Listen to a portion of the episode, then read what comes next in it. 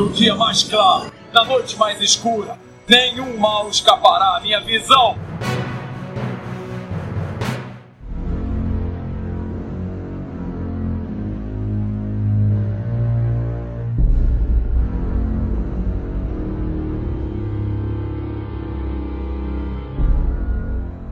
E sejam bem-vindos ao setor 2814. Aqui quem vos fala é Carol Bardesi, juntamente com Bruno Castro. E aí galera, beleza?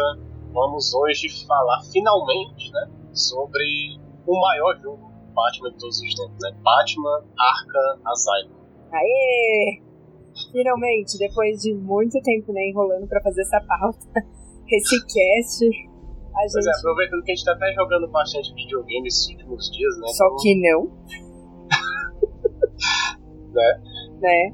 Bom, Batman Arkham Asylum é um jogo, pra quem não conhece, é, quem não conhece vai tomar spoiler. Então, assim, se você se você não quer tomar spoiler e não quer saber da história do jogo, pretende um dia jogar, vai, joga e depois volta, tá? Porque a gente vai acabar comentando várias coisas aqui, né? É, eu acho que quem não teve oportunidade de jogar, eu acho que já ter assistido pelo YouTube, assim, essa coisa, eu acho que a pessoa não vai realmente estar ciente que a gente vai falar sobre tudo. É, não, mas só pra avisar, né, antes que reclamem, ah, vocês não falaram. Então é isso. Bom, Batman Arkham Asylum é um jogo de ação e aventura, né, meio ação, meio aventura, meio detetive, meio tudo misturado. E ele acontece em terceira pessoa, então pra quem tá acostumado com esse tipo de jogo, os jogos do Batman em si são nesse estilo, terceira pessoa, e foi lançado em 2009 acabou sendo desenvolvido pela Rocksteady, né, que era um estúdio novato para a época, que tinha sido criado no final de 2004 e foi publicado, né, pela Eidos e pela Warner Entertainment. Ah, que mais? O jogo também foi lançado para PlayStation 3, para Xbox 360, né, e para o PC na época. E no ano passado ele recebeu tipo uma, re- uma versão remasterizada Sim, tipo, nunca sei a diferença de remaster, mas beleza. Uma versão remasterizada para Xbox One, né? O Sony, famoso Sony.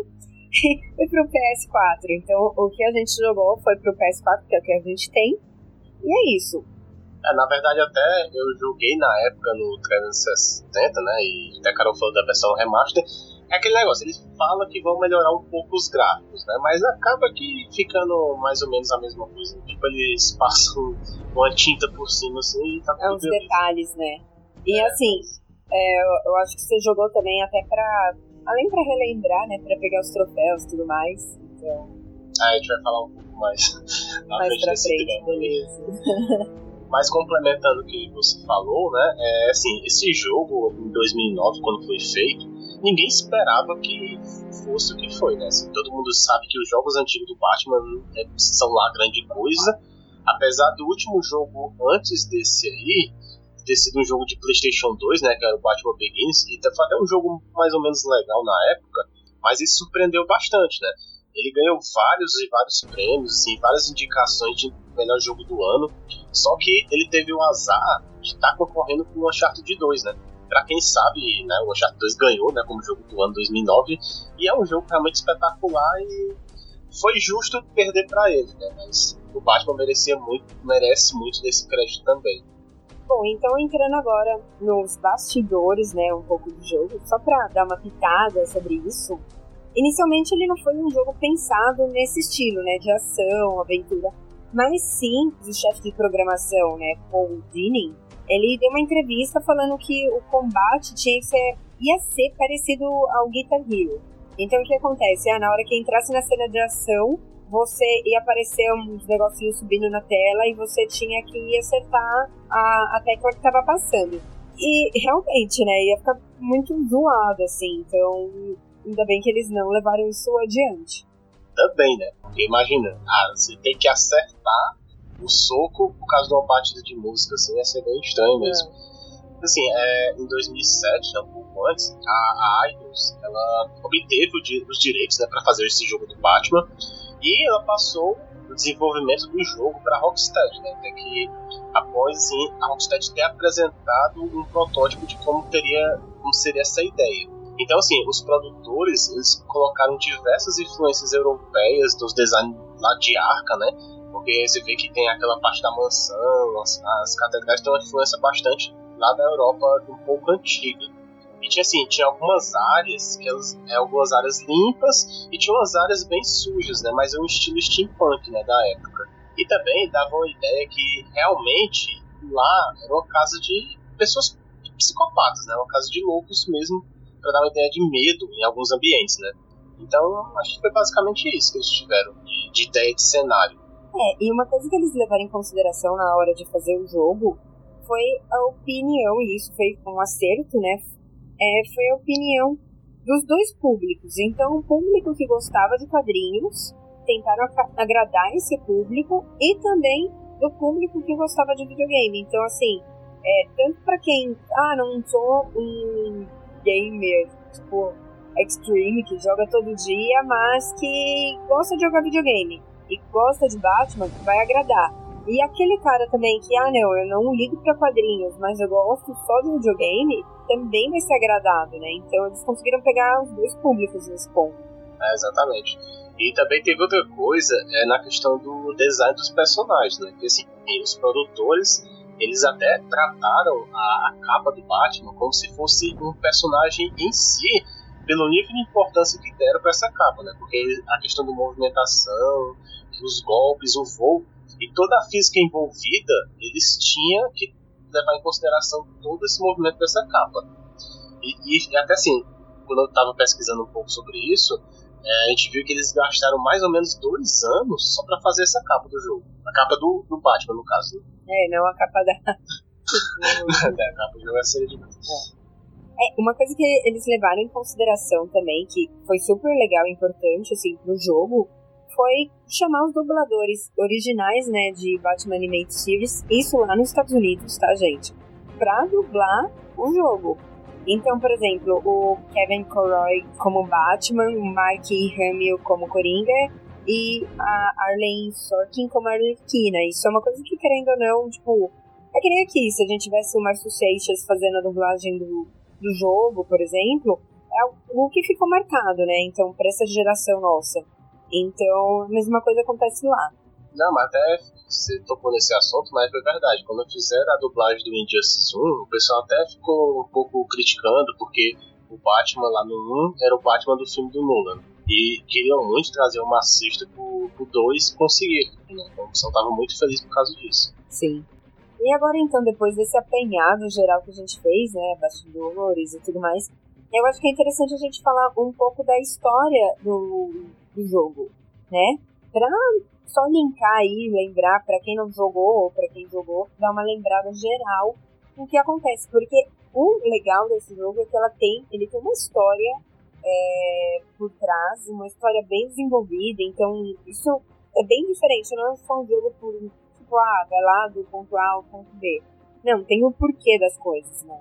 E esse foi um diferencial, né? Porque assim, a questão da história em si é o que faz o andamento do jogo. Assim, hoje em dia a gente tem muito jogo que o pessoal só fala, ah, isso é um jogo que pode ser um jogo do ano, se ele também, além de uma boa jogabilidade, ele tiver uma história que te cative, né? Que puxe você pro jogo em si.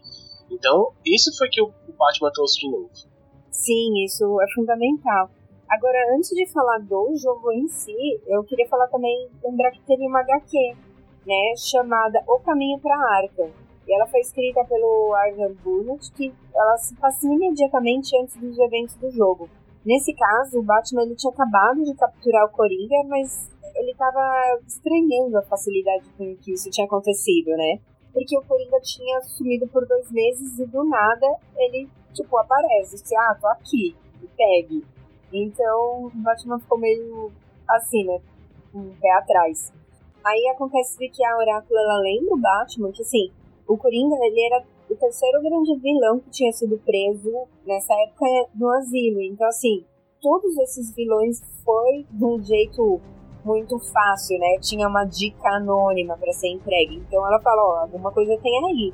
E aí o primeiro vilão foi o Victor Seth, né? E o segundo foi o Espantalho. E aí o Batman até recebe uma amostra do novo soro do Espantalho, né? E, e aí nesse caso ele sintetiza uma cura. E os dois foram, tipo, super fáceis também. E, e, complementando o que a Carol falou, assim, Então, o, o Batman, como tinha enfrentado o espantalho antes de entrar no asilo, ele conseguiu sintetizar essa cura e até no momento do jogo mais à frente, ele consegue meio que inibir os efeitos desse novo gás que o espantalho tinha produzido, né? Esse novo gás do medo. Então, até fica um pouco é, estranho lá no jogo, porque assim, o Batman, quando tá na posição do espantalho, ele resiste só com força de vontade. Então era só um pouco a cura que ele tinha produzido, que é melhor explicada nessa HQ. Né? Essa HQ é bem pequena, são umas 20 páginas, e foi só um complemento a mais para a história. E assim, por fim, né, o, o Batman captura esses dois vilões que o Carol falou, e no fim ele captura o Coringa, né? E que tinha, ele tinha sequestrado o prefeito, aí o Batman lá faz umas coisas e captura ele facilmente. E assim, enquanto isso, lá no Asilo Barca, tá lá o Gordon e o diretor Sharp, eles estão esperando o Batman trazer o Coringa pro asilo, né? Aí é aí que aparece a Arlequina, né, o novo visual dela pro jogo, que é um visual de enfermeira, e ela aparece dando uma injeção no Bane, né? Esse Bane até tá amarrado e ela até manda ele ficar quieto, mas não conta o motivo do que ela tá fazendo isso. E assim, a revista acaba terminando aí, né, com o Batman chegando no asilo, que é o momento que começa o jogo em si. Bom, e aí para quem não conhece, né, o Gotham ele tem o Asilo Arkham, que é dos vilões que são loucos, e tem a prisão Blackgate, né, que são seriam os normais. Não precisa ser louco pra estar tá lá. E aí, pouco tempo antes do Batman capturar o Coringa, né, teve um incêndio misterioso, ninguém sabe porquê, na Blackgate, né? Então todos os presos eles foram transferidos para Arkham. E aí o Batman decide acompanhar o Coringa, né? Na hora que ele prende, ele fala, ah, vou atrás. É bem aí que começa o jogo, né? Você acompanhando o Coringa, só isso, né? Só aprendendo a movimentação até a cela que ele vai ser preso. E aí tá, tem uma curiosidade, assim, né, na, nesse comecinho, é que ele encontra o crocodilo, né, e aí ele, tipo, ah, vou te matar, um negocinho assim, tipo, ficou bem legal essa cena também. E aí quando eles chegam, né, onde o Coringa vai ficar, a, na verdade, assim, o Coringa consegue se soltar, a Alerquina tá lá, tá por trás disso também, então, assim, ela consegue abrir uma porta pro Coringa fugir e meio que prender o Batman e os guardas ali, tipo, num, num círculo de. com porta de eletricidade. Vamos imaginar que assim, é uma porta normal, mas fica uns raios. Não é uma porta, né? Tipo, é só a passagem da porta e fica uns raios elétricos, assim. Se você tenta aí, você leva choque. Então, ela meio que prende o Batman, né? Ali no, no círculo e o Coringa vai embora. Embora, entre aspas, né? É, é que no caso, assim, a Arlequina, ela tá nesse controle de todas as coisas de segurança. Então, a partir do momento que ela faz isso, ela acaba também soltando as celas dos presos, né? Então, começa a sua primeira cena de combate do jogo. Você entende um pouquinho como é que funciona lá a questão do, do tanto do, do ataque, né? Como dos contra-ataques que o Batman meio que pressente o que vai acontecer. Então, meio que o sentido aranha que colocaram pro jogo e depois o jogo até do Homem-Aranha copiou isso aí, que fez mais sentido, né? No jogo do Homem-Aranha. Mas assim, aí você meio que entende o que era o plano do Coringa, né? O Coringa queria realmente que o Batman o capturasse, né? Pra ele entrar em Arca e a Arlequina conseguir prender o Batman lá dentro para ter o que? Todos os vilões, tanto do Arca como do Blackgate, o Batman enfrentar sozinho, né? Aí assim, o primeiro vilão que o Batman enfrenta no jogo é o próprio Vitor Zess, né? Que ele tinha capturado pouco tempo antes. E ele tinha capturado um dos policiais, estava lá meio que ameaçando matar. E aí que você também aprende um pouco das habilidades do jogo de furtividade, né? Você consegue meio que ter umas gárgulas lá, você consegue dar uma volta na sala e usar matar, matar não, né, no caso. É, anular furtivamente lá os inimigos. Que é a outra parte do jogo que foi bem legal e inédita no jogo também. E assim, então depois disso, é, mostra que a Arlequina contacta o Batman pelo sistema de vigilância, né? E ela mostra que o diretor Sharp, ele tá de refém, né, com ela, né? Tinha sequestrado ele também. E a Oráculo manda uma mensagem pro Batman, diz que rastreou uma mensagem do Coringa dizendo que se alguém avançasse com as embarcas, né, se alguém tentasse ajudar o Batman, é, o Coringa acabaria explodir tudo, toda a ilha, né? Porque, só para explicar, é, a parte do asilo ele fica meio que uma ilha separada de Gotham. Então meio que para ter certeza que o Batman tá sozinho lá dentro. Bom, aí depois o Batman ele encontra o Coringa, né? Que acaba liberando um humano super forte, né? Tipo, um humano entre aspas também, nesse caso. E aí ele tá totalmente desproporcional, esse cara, né? Com um braço bem maior que o outro e tudo mais. E aí a gente vê também que existem outros caras, né, desse estilo. E mais pra frente a gente vê que eles vão ser importantes para a história. E assim, depois a gente fica sabendo na história do jogo que três médicos né, do, de Arca, eles estão também sendo feitos de refém e um policial também era traidor, né? Porque esse policial acabou prendendo o próprio Gordon que também estava lá no asilo. E assim, quando o Batman ele acaba salvando os três médicos e um deles, né, a, a doutora Young, ela se recusa a sair de Arca porque assim, o Coringa, ele pode pegar toda a pesquisa dela, né, que estava lá na mansão do asilo, né, que é uma parte lá do, do jogo também. Então ela acaba indo atrás dessa pesquisa dela. Então o Batman, ele pede, né, para um dos policiais também que existe nas HQs, né, o Aaron Cash, que ele ajude a doutora, ela pegar esses arquivos e depois tentar tirar ela de lá. E agora é uma parte bem legal do jogo, que assim, o Batman ele pega o elevador e um pouco mais para frente, né, já. Ele pega esse elevador e o Coringa solta o gás do medo, né, do espantalho. Mas a gente não sabe que na verdade era o gás do medo. E aí você vê, é, o Batman começa a imaginar que o Gordon tava sendo morto, né, sendo arrastado e depois a gente vê ele morto. Então isso, tipo, parece para quem tá jogando que o Gordon realmente tá sendo morto. Pega a gente meio de surpresa, se fala, meu, alguma coisa tá estranha aí, como assim, né? E aí depois o Batman ele acaba perseguindo o assassino do Gordon, né? E caindo no necrotério. E aí também é uma cena meio, tipo, dá um. Não é medo, mas é um negócio meio estranho, né? Porque você vê o Batman ele começa a andar ali, vê o corpo dos pais, ele vê, tipo, mais coisa, mais gente morta lá, não lembro agora, né? E aí a gente vai ter a primeira batalha com o espantalho. Então, é uma coisa bem interessante também dessa, dessa parte, que assim, apesar da gente tem vários vilões no meio do jogo, e cada vilão você vai lutar de um jeito diferente. Então não tem assim, tipo, muito. O jogo é repetitivo na hora que se pensa dos. pra lutar contra os bandidos normais lá, né? Só que assim, dos vilões em si, cada um você vai de um jeito.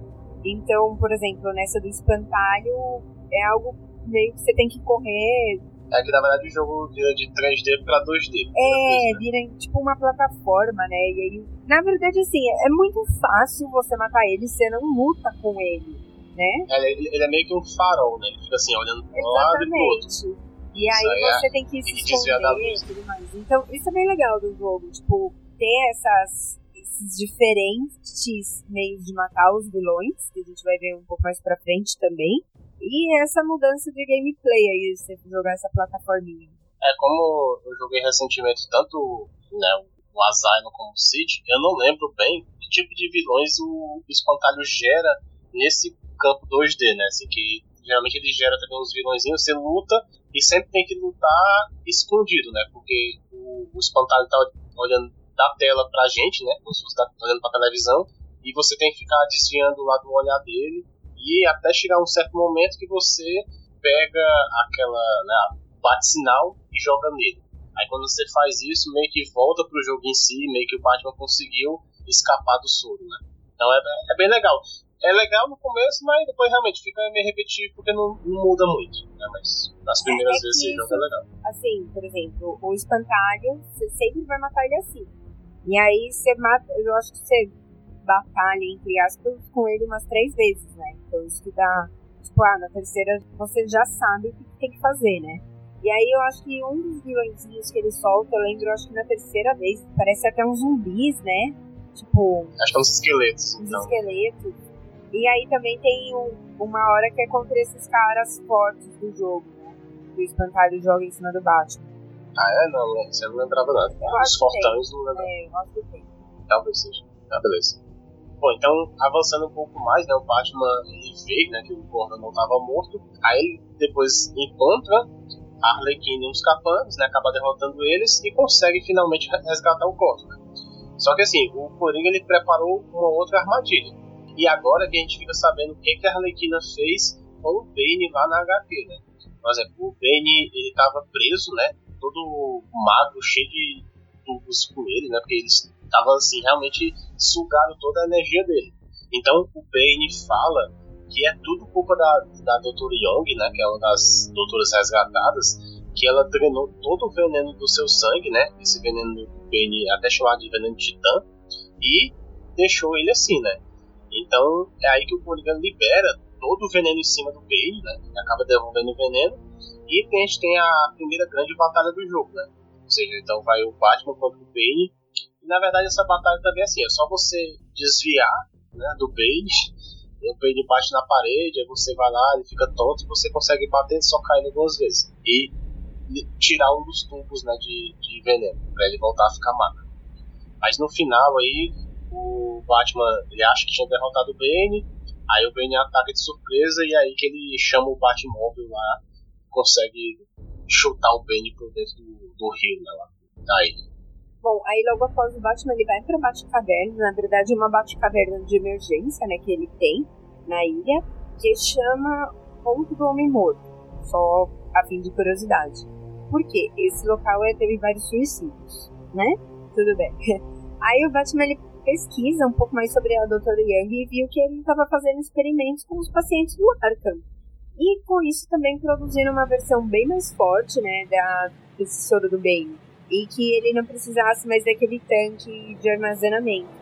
Só que para isso, o Batman percebe que faltam umas anotações, né, tipo, na fórmula principal. E ele também percebe que era isso que o Coringa queria com a doutora. Então, tipo, ele queria criar um exército de Bales, assim.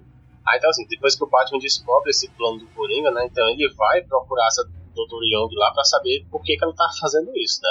Então ele vai até a mansão lá, né? Onde tinha aquele policial Cash que tinha falado. Só que quando ele chega lá, os capangas do Coringa tinham capturado ele. Então depois que o Batman lá solta ele, ele é informado que a Doutora Young se escondeu lá no, no escritório onde estava localizadas essas anotações faltantes. Então o Batman segue lá as digitais, até outra parte do jogo também interessante. E assim, a gente não comentou, mas tem a. Você ativa o modo detetive do Batman, um botão, e todas as partes que são. As dicas do jogo são meio que reveladas, né? Então você consegue seguir trilhas, essas coisas aí. Então o Batman consegue achar a doutora, né? Ela tinha sido capturada pelo Zez novamente, né? O Coringa tinha soltado ele novamente. Só que o Batman chegou tarde demais, porque Zez conseguiu tirar toda a informação da doutora e repassou para o Coringa. Bom, aí o Batman fala, né, tá lá conversando com a doutora Yang, e ele fala que viu o que aconteceu com o Bane. E aí ela confessa que, na verdade, quem estava financiando os estudos era o Coringa, mas era o Coringa de uma forma anônima, ela não sabia que era ele. E aí, quando ela descobre, ele ameaça matá-la caso ela parasse os estudos. E aí ela fala, né, pro Batman que tem os galões dessa fórmula num laboratório no Jardim de Arkham, né, que é onde fica, a gente vai encontrar depois a Era, e que tá lá tudo trancado. Só que quando ela vai pegar os códigos, né, do cofre, é, era na verdade uma armadilha e ela explode e morre ali. É, até uma coisa que eu queria comentar também, né, na questão da, das mortes do jogo, porque, assim, você vê que eles matam mesmo as pessoas, né? não é um jogo realmente pra criança, né? Tipo, ele, eles matam essa doutora aí, tem, tem outros mortos também no jogo, que o Batman não consegue é, chegar a tempo, então, realmente, são coisas que você não espera, então é uma coisa bem legal também. E, só pra comentar também, o jogo, ele meio que segue aquele padrão de Metroidvania, né? Você vai para uma área, essa área tá bloqueada, não, você vai ter que ir para outra área, pegar um equipamento, aí volta para a área anterior. Então é meio que o jogo ele é pequeno, mas essas idas e vindas que deixam ele com uma duração até muito legal. Então voltando aqui um pouco à história, então logo após a Arlequina ter raptado o diretor, né, e ele é o único que pode dar acesso ao laboratório nos jardins, o Batman ele segue o DNA do, desse diretor e vai parar na área da penitenciária, né, para salvar ele. Aí é ali que ele consegue um novo equipamento, né, que é o sequenciador criptográfico. Ele burla qualquer sistema de segurança, né, quando ele acha essa frequência certa. Aí é aí que você vê também que ele vai conseguindo esses equipamentos que eu tinha falado anteriormente, para liberar novas áreas do mundo. Bom, enquanto isso, a Lerquina vai lá e ela libera a Era, né, da cela que ela tava.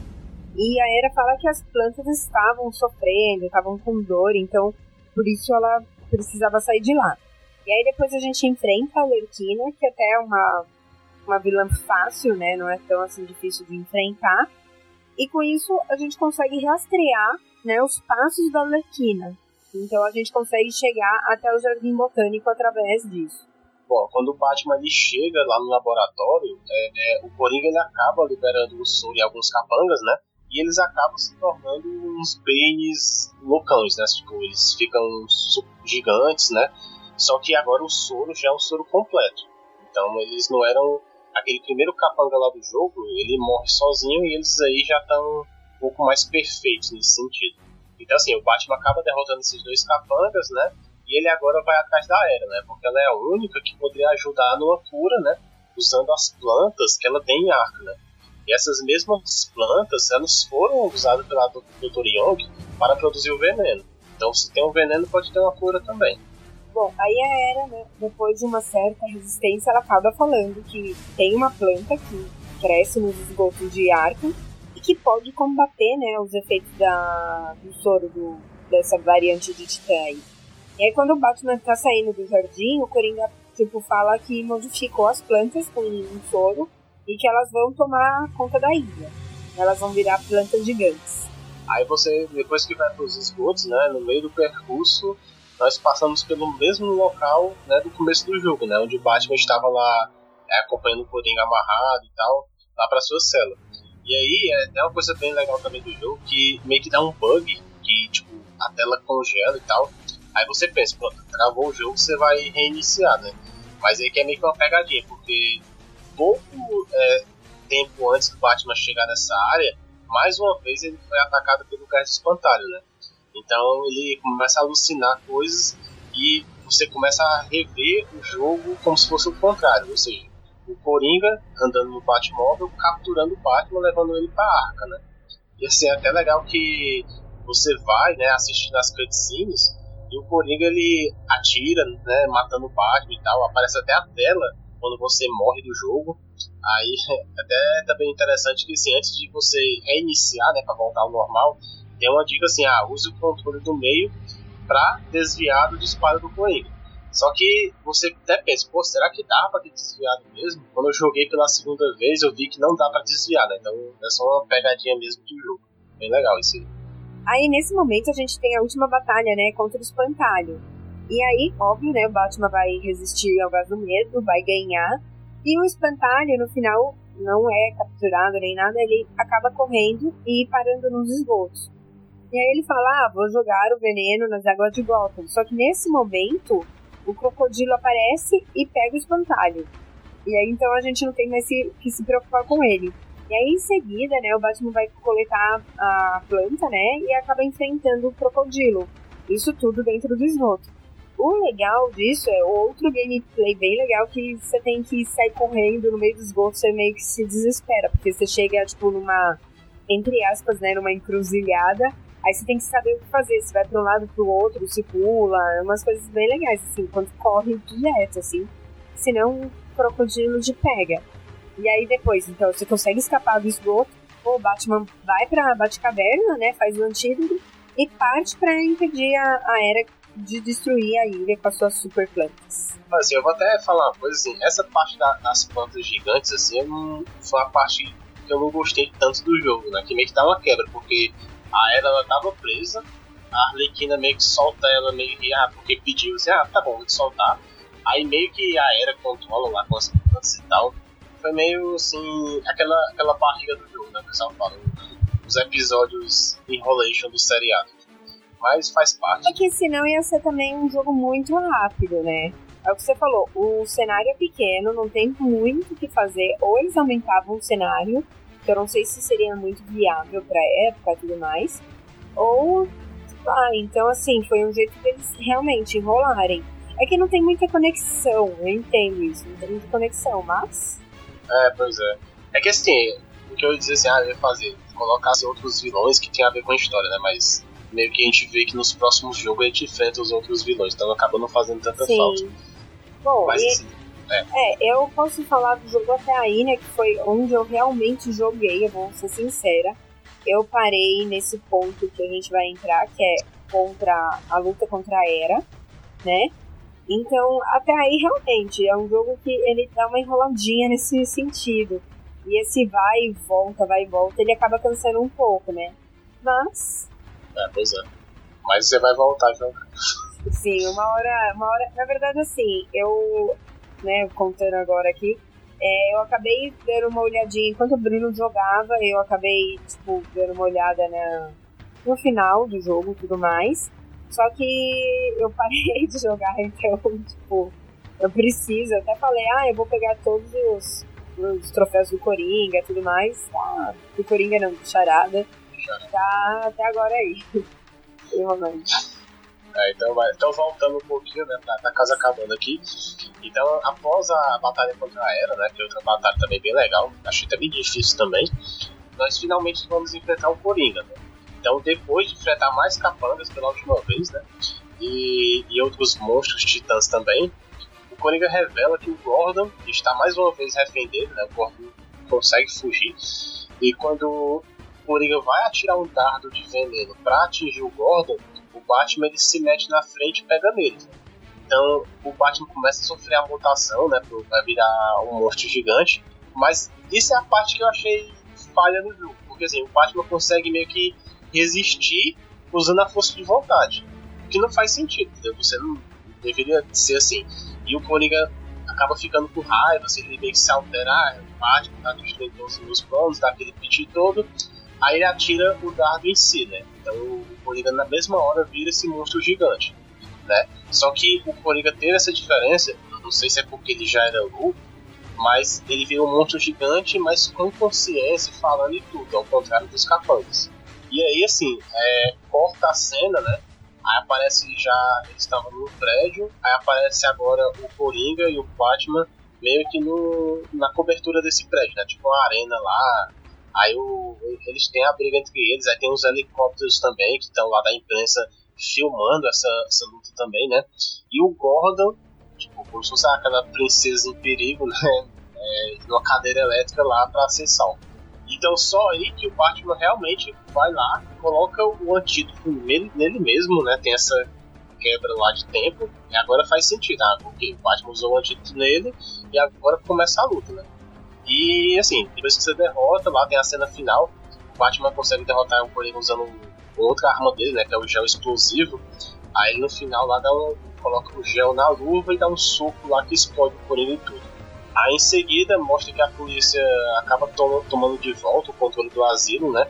E eles conseguem dar a cura para todos os capangas, né? Que tinham sido injetados pelo Coringa. Enfim, né? O jogo termina é, o Gordon agradecendo mais uma vez ao Batman, né? Recebendo uma chamada que Duas Caras estavam lá roubando um banco. Aí o Batman acaba pegando um bate-avião e parte para Gotham como se não tivesse acabado ainda a noite dele. E aí, como curiosidade, existe uma cena pós-crédito, né? Que é um tanque de veneno titã, né, boiando na, na água. E pode aparecer três vilões, cada um, né, diferente, assim, um de cada vez, um para cada final, é, pegando esse tanque. Então, nesse caso, vai ser o Crocodilo, o Espantalho ou o Penny. Então, isso é bem aleatório mesmo. É, até eu, eu dei uma olhada saber se tinha alguma sequência lógica no jogo pra ver se parecia algum vilão específico, mas pelo que eu entendi era aleatório mesmo. Não era pela dificuldade do jogo nem nada também não. Mas assim, não é uma coisa que muda em nada né, o futuro da franquia, então não faz diferença nenhuma no, no próximo jogo. Sim. É só realmente, tipo, uma cena pós-crédito, fica aí de é aquele gostinho, ah, vai, vai ter continuação, né? E aí, assim, a gente já falou, né, que o jogo é em terceira pessoa, que o jogo, tipo, tem os momentos de combate, o, a câmera fica mais aberta, tem os momentos de exploração, você consegue. Tem várias diferenças, vários. Assim, tem um momento que você tem que correr, tem um momento que você tem que ser mais sorrateiro para não ser percebido pelos vilões. Isso é bem legal, assim né? Até nesses momentos que você tem que ficar fugindo dos capangas. É bem legal, eu gosto desse tipo de, de jogo. Então aí você vai usar bastante as habilidades. E aí a gente também falou, né, que tem bastante equipamentos. Então, por exemplo, vai ter o Batarangue, aí você vai melhorando ele. Vai ter também gel explosivo, bate-garra, é, tirolesa, descriptador, um monte de coisa assim. Então é um jogo bem completinho nesse sentido. Mas aí eu te pergunto, tem algum equipamento ou habilidade que tu gostou mais de jogar? Não, eu gosto, por exemplo, eu não gosto de luta, né? As, aqueles momentos que você tem que ficar lutando contra os capangas ou contra os vilões mesmo. Tipo, não é uma, uma, coisa que eu gosto. Eu prefiro ficar lá mais no stealth, tipo, esperando o cara chegar e ter que matar ele sorrateiro, essas coisas. É um estilo meu, então. Mas assim, falando, ah, um que eu mais gostei, não. Tipo, acho que foi bem completo aí. Porque, ao contrário de você, a parte que eu mais gostei foi da luta em si mas enfim, eu, eu, gostei também muito da parte da visão detetive, né? Que dá aquela. que ele destaca os inimigos, destaca outras coisas que são importantes, e você meio que pode formar estratégias no modo furtivo, né? Isso aí eu achei bem legal, né? Ah, você está no modo furtivo, aí você usa a visão detetive você vê o, o inimigo se aproximando ou indo embora, aí você pode fazer um, uma estratégia né, para derrubar eles. É, até que esse estilo de luta aí a gente vê que foi meio né, copiado e aperfeiçoado por vários jogos. Então a gente vê isso em Shadow of Mordor, Homem-Aranha. Então acaba tendo bastante. teve bastante influência, né? Ah, sim, sim, é, não. Foi um, um novo estilo, né? Que começaram a. e deu certo, né? Sim. Acho que até Assassin's Creed também, copiaram também. Mas vamos ver se tem uma novidade, né? Nos próximos jogos que podem ter ou não. Mas assim, é até questão também no, no decorrer do jogo, né? Quando você está fazendo os eventos, você até comentou de modificar né, algumas armas, você realmente aumenta de nível e você consegue trocar por, por melhorias né, no jogo. É, então... isso é como acontece em vários jogos, assim, vai, ah, você começa com uma arma mais simples e vai melhorando ela. Isso. Então... É meio que assim, você melhora do nada, né? Que você meio que, ah, vou na parte de caverna e consegui botar lá meu batarangue e ele virou um batarangue sei lá, um controle remoto. É meio que realmente do nada você aumentou de nível e ah, conseguiu essa habilidade você tem esse equipamento. Mas é uma coisa que. Eu acho que essas habilidades novas assim não, não vai influenciar em nada. Ah, Batarangue triplo, duplo, controle remoto. Nesse jogo não, não modifica em nada o gameplay. Não, é, você não. também tem a parte que é, eu acho que é o Batarão Sônico, tem o, Shock, tem outros aí também. É, tem algumas coisas que você necessita, né? Assim, que nem, ah, tirolesa, para passar um momento lá do jogo você precisa, mas tem algumas ah, lá que você consegue é, ficar sem. É, você melhora, assim. Sim. E outra coisa também, assim, além do, do modo história, nós também temos no jogo o um modo desafio, né, que, são, que é um modo fora, né, do, do menu principal, na verdade. E esse modo desafio são divididos em dois modos, né, então o modo combate e o modo predador. Na verdade, assim, o modo combate, é, na minha opinião, né, é onde você realmente aprende a lutar. Porque, assim, eu, como eu falei, eu joguei os jogos, nunca tinha jogado esses modos. Quando eu fui realmente ver como funcionavam essas coisas, aí que eu percebi que eu não sabia lutar nada. Assim, eu só sabia apertar quadrado, quadrado e a triângulo uma vez e eu não tinha estratégia nenhuma, né? É, que é o que eu fazia, né? Então, assim, eu sou daquela que luto no X, entendeu? Então, se ele bater e ganhar, tá ótimo. Eu não tenho, eu não tenho essa paciência que o Bruno teve, não, de querer platinar esse jogo, porque, pelo amor de Deus, né, não é de... Mas eu vi o sofrimento que foi aqui em casa, mas... É, até gravou os vídeos. Sim, tem os vídeos no, no YouTube, né, a gente colocou. Não, não, não a gente não colocou ainda, então a gente precisa é. colocar esses vídeos uma hora. Na verdade, ele vai ser colocado. A gente lançar esse cast, a gente coloca no YouTube e bota o link no post. Boa, é, boa ideia. E aí, assim, realmente é difícil pra, pra platinar, né? E só que assim, se eu depender disso pra aprender a jogar, boa sorte, não vou aprender mesmo. Mas é por isso que é legal, porque assim, é, tem alguns jogos, por exemplo, nada a ver com, com o Cast, mas lá, o Horizon ele dá várias armas para você matar os bichos. Mas eu sempre matava no arco e flecha comum, mal usava as armas. E como você fala, né, eu tô, vou lutar sempre do mesmo jeito e tô conseguindo lutar, tô passando, então beleza. Precisa aprender a que. Mas isso é um problema seu. É que como você fez no Reclate Clank lá. Você só usava uma, eu sempre usei todas as armas dele, pronto. É quando o jogo pede, entendeu? Quando tem várias armas é quando o jogo pede. É, mas. Não, não, eu sempre. Não. Eu nunca fui dessa, assim, de uma arma só. Eu só não gosto. Não, mas eu falei. Não, mas eu tô falando de mim, tô falando de É. mim. Mas você falou de questão de platinar, então deixa eu contar um pouco como é que funciona esse modo combate, né? Como eu falei, esse modo combate você tem que lutar com alguns capangas, né? Então são sempre três rounds, cada vez vai aumentando, e nesses três rounds tem que fazer um certo nível de pontuação. Por exemplo, você tem que fazer. Você tem três, verdade, assim, são três ranks, né? Você pode fazer 8 mil pontos nesses três rounds, ou 16 ou 24. Né? Então é um exemplo, tem algumas que são mais, tem algumas que são menos. Então se você fizer 24 mil pontos, você consegue três morceguinhos lá, e se fizer 16 consegue Então o objetivo do jogo é fazer três morcegos em tudo, né? Você passar essa pontuação limite, né? que é um pouco complicado em algumas partes. E outra coisa também é a questão do, do modo predador, né? Que esse nesse jogo é um pouco mais fácil, nos outros jogos não. Então aqui você tem que meio que derrubar alguns inimigos usando alguns movimentos específicos em um certo período de tempo. Ou seja, você tem que derrubar dois inimigos usando o gel explosivo.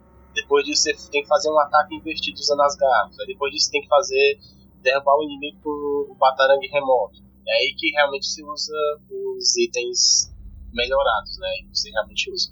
Mas é, esse é um pouco mais fácil no jogo de fazer. Ah, eu só queria falar uma coisa bem, bem legal também do jogo, assim, porque quando você tá no modo predador, você meio que tá lá se movimentando e quando mata nos capangas, eles percebem que, que um tá, tá é, morto não, né? Você tá derrubando eles. Aí eles percebem que o Batman tá lá. Só que eles ficam com tanto medo que eles não percebem que o Batman tá lá se movimentando próximo a eles, que é até uma analogia, né? Porque quando a gente vai assistir um desenho ou um filme, o Batman, sei lá, tá num canto, aí do nada, em poucos segundos, ele tá em outro canto, aí do nada ele tá em outro canto, derruba os caras. Assim, ah, tipo, é impossível, o Batman não é tão rápido assim. Ou seja, os caras estão com tanto medo que eles não percebem que o Batman tá lá se movimentando normalmente, né? Então é isso que o jogo traduz, você vê na visão do Batman o que acontece, enquanto nas outras mídias você vê o que acontece na visão do inimigo. É, isso é interessante porque, querendo ou não, é, é onde você pode ser o Batman, né? Então, esse jogo realmente, ele te dá essa experiência. E é, o legal é que você é aquele Batman detetive também, né? Não é só um Batman porra louca, nem nada. Você é um Batman que meio completinho. Tem que bater, ele bate, mas se precisar ser detetive e andar, tipo, é, sorrateiramente ele consegue. Então, isso é muito legal. Bom, então falando um pouquinho da trilha sonora, né? Assim, eu achei a trilha sonora muito boa, né? Ela, ela é bem superior a várias trilhas de jogo de filmes de heróis também que tem, porque pelo menos na minha opinião tem algumas trilhas do Batman que tipo não, não me pegou, não lembro pelo menos, e ela dá uma boa imersão pro jogo, né? Dá um destaque também. Mas posso E, fazer assim- uma pergunta? Ah. Não é você que não presta atenção nas trilhas? e Nas músicas? Sim, exatamente pra essa IT me chamar a atenção porque ela deve ser muito boa mesmo. Eu vou ser sincera, assim, tipo, eu lembro que é ok, mas eu não, tipo, não, não lembro de tudo isso. Nossa, a melhor trilha sonora de jogos dos últimos tempos, mas tudo bem. É, eu, eu acho que é nessa, nesse trio de jogos deles, porque se você É. ver, Não, é porque o que eu quero dizer? Por exemplo, você fala, ai, qual que é a música tema é, de The Last of Us? Eu sei, entendeu? Tipo, é, se você escutar, você sabe. Agora, qual que é a música tema de Batman Arkham Asylum? Eu até sei, ideia. eu não sei cantar em batidas aqui, mas. Ah, eu acho que é, talvez Mas se não, eu escutar, mas, mas. não, mas não, não com tanto né, destaque como The Last of Us ainda é possível. Tá, Beleza. E outro destaque que eu dou também é na questão dos sons do jogo, né? Porque assim, a parte do combate, tem a parte do soco, chute, toda a interação com os inimigos, né? Os usos dos gadgets também, né? Os sons dos explosivos, o batarangue, né? Da tirolesa, até tiveram cuidado de ter esses sons também, né? Então dá uma imersão bem legal pro jogo. Bom, e aí a gente falou aí, né, dos personagens que aparecem, dos vilões, mas, assim, em vários momentos o, do jogo, é, ele dá referências a outros personagens, né, principalmente dos vilões, óbvio, né, do, do Batman, nesse caso, e a maioria aparece quando a gente tá procurando e resolvendo as charadas, né, do, do charada. A charada do chá, é bem Né?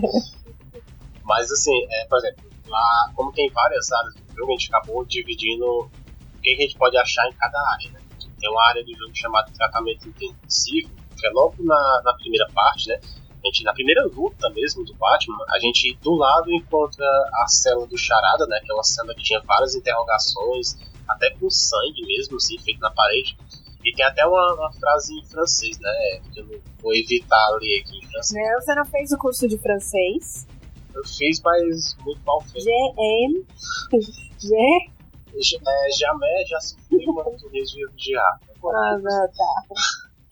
É que mais ou menos assim, é a tradução. Eu, eu gostava, eu sofri agora e, e agora eu odeio. E que tinha essa frase na cela. E logo também em frente à, à cela do Charada tem uma cela de um, um, vilão que tipo, ele é muito desconhecido mesmo assim da, do mundo, que é o Max Zeus, né? Que é um, um vilão que ele acredita ser o próprio Zeus, né? O deus lá dos deuses. E assim, ele até aparece também na, na série animada, né, no, no, episódio do Batman, e também aparece na, na graphic novel Batman Arkham pra quem tiver uma curiosidade também. E outra coisa também é que na cela dele contém alguns símbolos gregos na parede, né, que é algumas coisas de mitologia grega também. Bom, aí depois a gente também encontra um rádio sintonizado no programa do Jack Ryder, né, que é um apresentador de talk show e ele é conhecido de maneira agressiva que faz para conseguir a verdade. E aí, só como curiosidade, é que nas HQs ele também usa a identidade de super-herói do rastejante. E aí talvez nos próximos jogos, um dia, possa fazer referência a isso. Outra que a gente também tem é que embaixo do elevador a gente pode ver o esconderijo do espantalho, né? Com várias fotos e várias plantas do Arkham. Então, assim, você na, agora partindo para outra área, né, que é a mansão de Arkham, Lá no escritório da Dr. Young, nós podemos encontrar a máscara, né, do Máscara Negra, né, presa em um quadro. E também dá para encontrar alguns pertences de, de outros vilões em alguns vídeos, né. A gente encontra, então, o guarda-chuva do pinguim, as luvas e o óculos da mulher gato, o boneco do ventríloco, que é outro vilão também desconhecido, e na parte dos arquivos, é, em um deles, né, tem quatro partes, a gente pode, pode encontrar alguns arquivos do Hugo Strange também. Lá, quando a Carol falou na parte do, do Necrotério, né, quando a gente enfrenta o espantalho pela primeira vez, um dos easter eggs que a gente encontra também é um suposto corpo do Hazal né, que tem uma etiqueta lá falando que é o Hazal né, então a gente não sabe realmente se é ele de verdade que foi ressuscitado ou se é só referência mesmo. E tem também uma passagem secreta onde nós podemos encontrar uma sala cheia de livros e uns círculos na parede, né? Que essa área foi usada pelo fundador do asilo, né? O Amadeus Arkham. Bom, aí eu, eu acho que é um dos maiores easter eggs, ou o maior easter egg do jogo, né? É que é uma sala secreta do diretor Ordem dentro da mansão perto da lareira. E aí, para você ter acesso a essa sala, você tem que colocar três sprays né, no, na parede, em lugares bem específicos e explodir. E aí essa sala, por que que é tão assim, tipo, nosso easter egg? Porque ela não tá no mapa, então você não consegue, tipo, saber da existência dela, né? E ela só foi achada um ano após o lançamento do jogo. Então, assim, foi algo realmente bem diferente. Aí, e, e quem, assim, só foi achada porque os próprios desenvolvedores da Rocksteady tinham anunciado em um podcast, né, que ela existia. Aí, assim, foi um negócio mesmo que foi bem legal, mas que pena que não teve nos próximos jogos, né? Eles deviam ter ficado quieto, assim, pra vai que daqui a 20 anos o pessoal achasse que nem hoje em dia o pessoal acha, sei lá, easter egg no jogo do Mortal Kombat. Ficaria mais legal. Nice. Beleza. Partindo um pouco agora para a área da penitenciária, nós podemos ver também tem a cela do Homem Calendário, tem também a do Duas Caras e a do Senhor Frio. Né? Aí tem também, dá para ver também a cela onde está preso né, o cara de barro, né? só que você não encontra ele na sua forma original. Né? Então, em diferentes momentos do jogo, você vai lá, ele está vestido como se fosse o diretor Sharp, né, o diretor de arca. Em outro momento, ele está como o Aaron Cash, né, aquele policial depois a gente encontra ele como o comissário Gordon. E aí a gente pode achar a arma no ventríloco, né, em uma parede acima das celas. E em um quadro de avisos é possível também encontrar um cartaz de procurado, né, do vilão Prometheus. Ah, esse vilão Prometheus até eu comentei sobre ele naquele cast lá que a gente fingia ser roteirista do filme da DC, né? Ele é basicamente um, um anti-Batman, né? E ele, diferente né, do, do Prometheus lá, que era da série do Arrow, né? Então, eu achei bem legal essa ideia dele, assim, até depois eu vou procurar HQ pra dar uma olhada. Assim, ainda na penitenciária, mais especificamente lá na sala onde a gente acha o diretor de arca lá, a salvo, tem um, cara, ele tá numa cela, ele é um cara até corcunda e tal, assim, você meio que não, não identifica quem é, né? Mas pesquisando um pouco, você vê que, na verdade, esse cara foi é uma pessoa real, né, real, chamada Luke Oliver, e ele ganhou um concurso em 2008, e esse concurso daria direito de fazer ela aparecer no jogo. Né? Então, assim, o legal é que ele aparenta até estar sendo o braço esquerdo, mas se você observar bem no modo detetive, ele tá com o braço tipo, escondido dentro da roupa. Né? É uma coisa que você realmente só se você tiver essa curiosidade de usar na hora.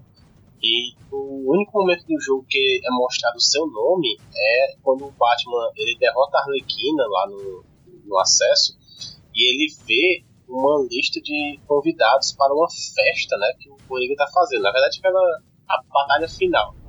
Aí você vê é que pessoas estão convidadas, né? Então você vê que tem até um rostinho feliz né, do lado de alguns e uma carinha triste do lado de outros, né?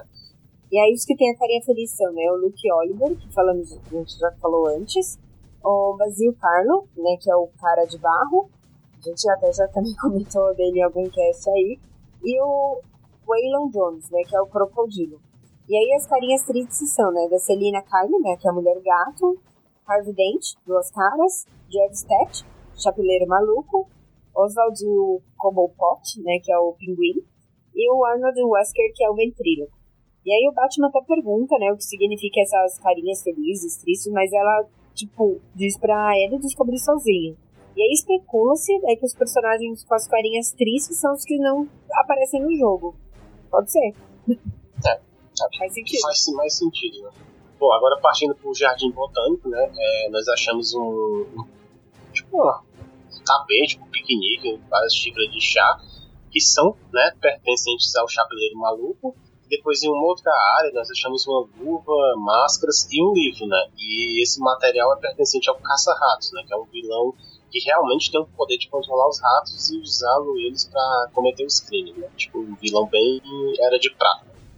Também aparece os soldados de madeira do Humpty Dumpty, é, aparece até no banco de uma praça. Para quem não conhece esse personagem, ele é como se fosse um bebê gigante em forma de um ovo, né?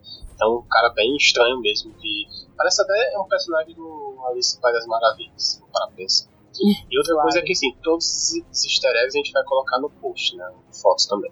Aí, pra quem é curioso, ele aparece no desenho Beware the Batman, né? Que ficou traduzido aqui como Sombra do Batman. E aí a gente pode também ver um esqueleto cheio de teia de aranha, que foi uma vítima do mariposa assassina, dentro de um aviário. E aí, em outro banco da praça, né, aparece uma placa homenageando Thomas e Martha Wayne. Além disso, a gente pode encontrar uma estátua decapitada né, do Constance Arkham, né, que é a mulher do Amadeus. E na placa tem escrito o nome do cachorro louco, né, que vamos comentar mais pra frente. É, agora, partindo para a unidade médica do asilo, né, nós achamos também um pote é, cheio de dentes, né, que é os dentes do tubarão branco. É, não confundir o tubarão branco com o tubarão rei, né, que é os quadros de animação. E também o, o síndico da Lúcia do Bane, né? E além disso, na cela do crocodilo, temos também um quadro branco que mostra que o Dr. Thomas Elliot, né, ele trabalhava em Arca. E para quem quiser mais detalhes sobre o Elliot, é, ou jogar o Batman Arkham City ou ler a fase Batman Silêncio, dá mais detalhes. Aí, como ponto, assim, dá para encontrar também um jornal avisando da fuga do vagalume. E por fim, né, dá pra encontrar o uniforme clássico da Arlequina, pelo menos na parte da cabeça, né? Aquela touca dela. E aí nessa área tem uma placa falando que foi o Bruce Wayne que fundou aquele edifício médico. É, quase no final nós temos também na parte leste de Arca, né, na parte mais especificamente do cemitério, nós podemos encontrar o caixão né, do Amadeus Arca, desenterrado em sua cova, e em uma das extremidades do cemitério, assim, no mapa, se nós usarmos o zoom, nós podemos ver lá o prédio da Wayne Tech também. Sim. Bom, e na área norte, o único easter egg né, que a gente tem é quando escaneamos um balanço que era usado para os gêmeos. E na área oeste, a gente pode encontrar alguns guardas de Arkham mortos pelos As, né, sentados numa mesa. Só isso. Bom, partindo agora para os itens colecionados do jogo, né, uma coisa bem legal também é que assim eles são divididos em fitas de entrevistas, as mensagens do espírito de Arkham em túmulos secretos que a gente encontra e as charadas do charada. Bom, essa parte de itens colecionáveis é com o Bruno, né? Ele que é o louco dos itens para platinar, então. Não, tô brincando. Na verdade, assim, é bem legal, a, por exemplo, vamos falar das fitas, né? A gente acaba coletando as entrevistas dos personagens, vai, da Larquina, do Coringa, Charada, Crocodilo e por aí vai. Que o interessante disso é que você fica conhecendo a história daquele personagem, como que ele foi parar ali, o que, que ele tem a ver. É até interessante escutar, isso a gente colocou no Face, é, no YouTube, né? Que, querendo ou não, tem muito conteúdo.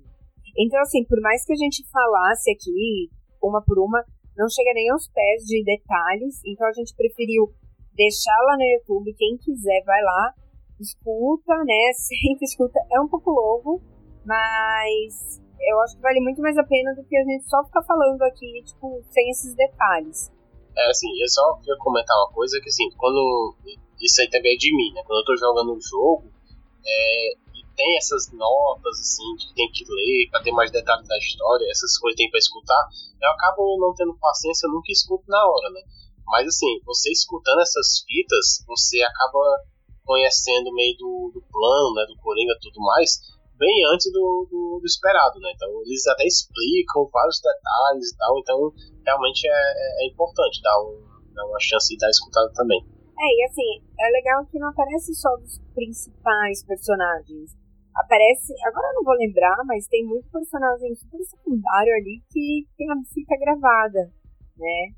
Aí continuando, né, depois das fitas a gente também tem, no jogo a gente acaba encontrando uma espécie de tumba com a imagem de um escaravelho. É até a primeira vez que eu joguei, até pensando que tinha ligação com o Besouro Azul, né? Porque ele lembra muito o escaravelho dele.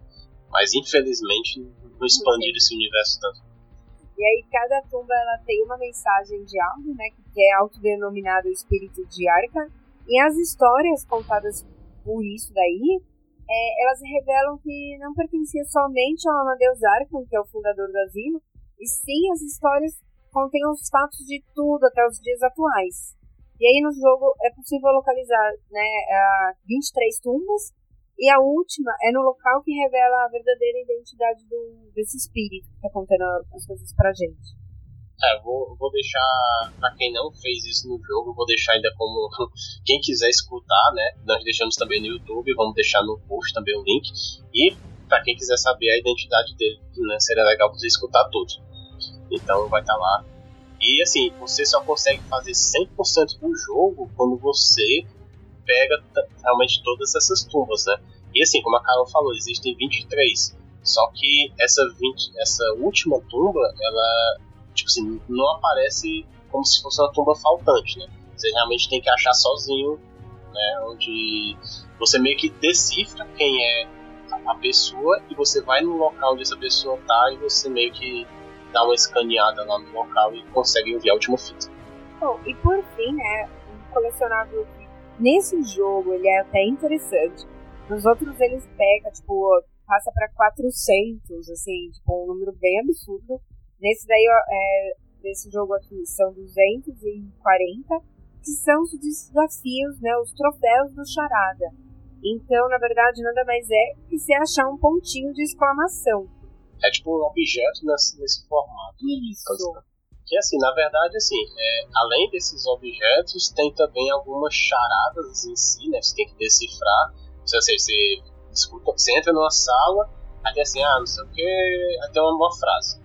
Aí você vai lá, o que, que, que você acha que é a charada, e você dá aquela escaneada lá com a visão detetive e vê que decifrou também, né? Então eles contam como um desafio charada também. Eu acho até que essas tumbas também contam como desafio, eu não lembro. Mas são. Realmente são muitos, né? O primeiro jogo, aquela o primeiro jogo até ok. 240, beleza. Mas no segundo jogo o pessoal pegou pesado. E aí também vai contar, né, como esses desafios aí é, do Charada, as citas de entrevistas, né, que a gente comentou, a, as mensagens do espírito, né, do, das tumbas, que a gente já falou, e as dentaduras do Coringa, né, que na verdade são umas dentadurinhas que ficam pulando, isso tem que jogar o batarangue pra destruir. Ah, tem mais uma também, tem aquela visão de perspectiva, onde você forma umas, aquela sombra da interrogação, né, ah, você sim. tem que juntar isso. Na hora que você olha, né, assim, tipo, na verdade você tem que se ficar no local certo, na posição correta, e aí você vai ver formado na paisagem uma interrogação. Isso. Tem que juntar o pontinho de baixo, interrogação, com o resto dela, né? Aí você vai lá e. E assim, realmente, eu achei legal fazer isso aí no primeiro jogo. E para fazer a platina, né? Foi bem recompensador mesmo. O problema que eu achei nesse jogo sobre isso é que eu esperava que ao final você enfrentasse o charada, algum corpo a corpo que não teve. Mas... É, é, até assim, a gente tem algumas coisas que ficaram faltando, né? Eles jogam, que a gente falou, no final lá, da cena pós-crédito, é, disso daí. Até daquela sala, né, que a gente comentou, que é a sala que não tá no mapa.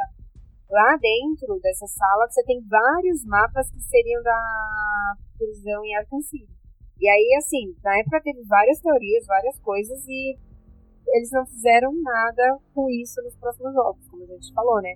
Então, tipo, algumas coisinhas ficaram muito em aberto, assim, tipo, eu acho que eles jogaram, ah, vamos colocar aqui, qualquer coisa a gente usa, mas nunca foi pra frente. Sim, sim. Mas é isso que a gente tem pra falar sobre o jogo, né? É, a gente vai deixar, como falou, todos os. Tudo que a gente falou no post, né? Você vai ter um material bem completo. Espero que vocês acessem lá no, e gostem do, do material que a gente compilou para vocês. Né? Bom, eu acho que então a gente pode partir para as considerações finais, aquela coisa de nota que a gente sempre faz. Nessa vez só tá eu e Bruno, né? Eu e você, então não tem mais ninguém aqui para falar das notas, mas a gente espera que vocês Entrem aí, comentem o que acharam do jogo, qual a nota que vocês dão, o que vocês esperavam, se ele supre ou não as expectativas e tudo mais. Bom, então assim, o, como eu falei, né, no decorrer do cast, o. Não, não falei isso. Bom, é o seguinte, o, todo mundo sabe que essa série Arkham atualmente tem cinco jogos, né? Mas o primeiro foi o Arkham Asylum, depois teve o Arkham City, Aí depois teve o Origins, que é um jogo prelúdio, né, que acontece antes do, do Arkham né, em termos de cronologia. Aí depois teve para a nova geração, né, Arkham Knight. E quando lançaram, quando lançaram o PlayStation VR, fizeram um, Arkham, um Batman Arkham VR, que é só realmente brincando de detetive com VR, que não, não conta muito, né. Assim, eu, quando eu joguei a primeira vez, eu joguei o Arkham City, né? Joguei no Xbox 360. E o Arkham City já é um jogo bem mais avançado que o Arkham Knight. Aí depois joguei, se eu não me engano, o Oranges. E agora eu não lembro se eu joguei o Arkham Knight ou o Asylum depois. Mas eu acho que eu joguei o Asylum. Então supondo que eu joguei o Asylum. eu acho que fez mais confusão agora, tipo, mas beleza. Não, é porque eu joguei segundo, terceiro jogo e depois voltei pro primeiro. Então, assim, eu joguei jogos que tinham uma mecânica mais evoluída, né?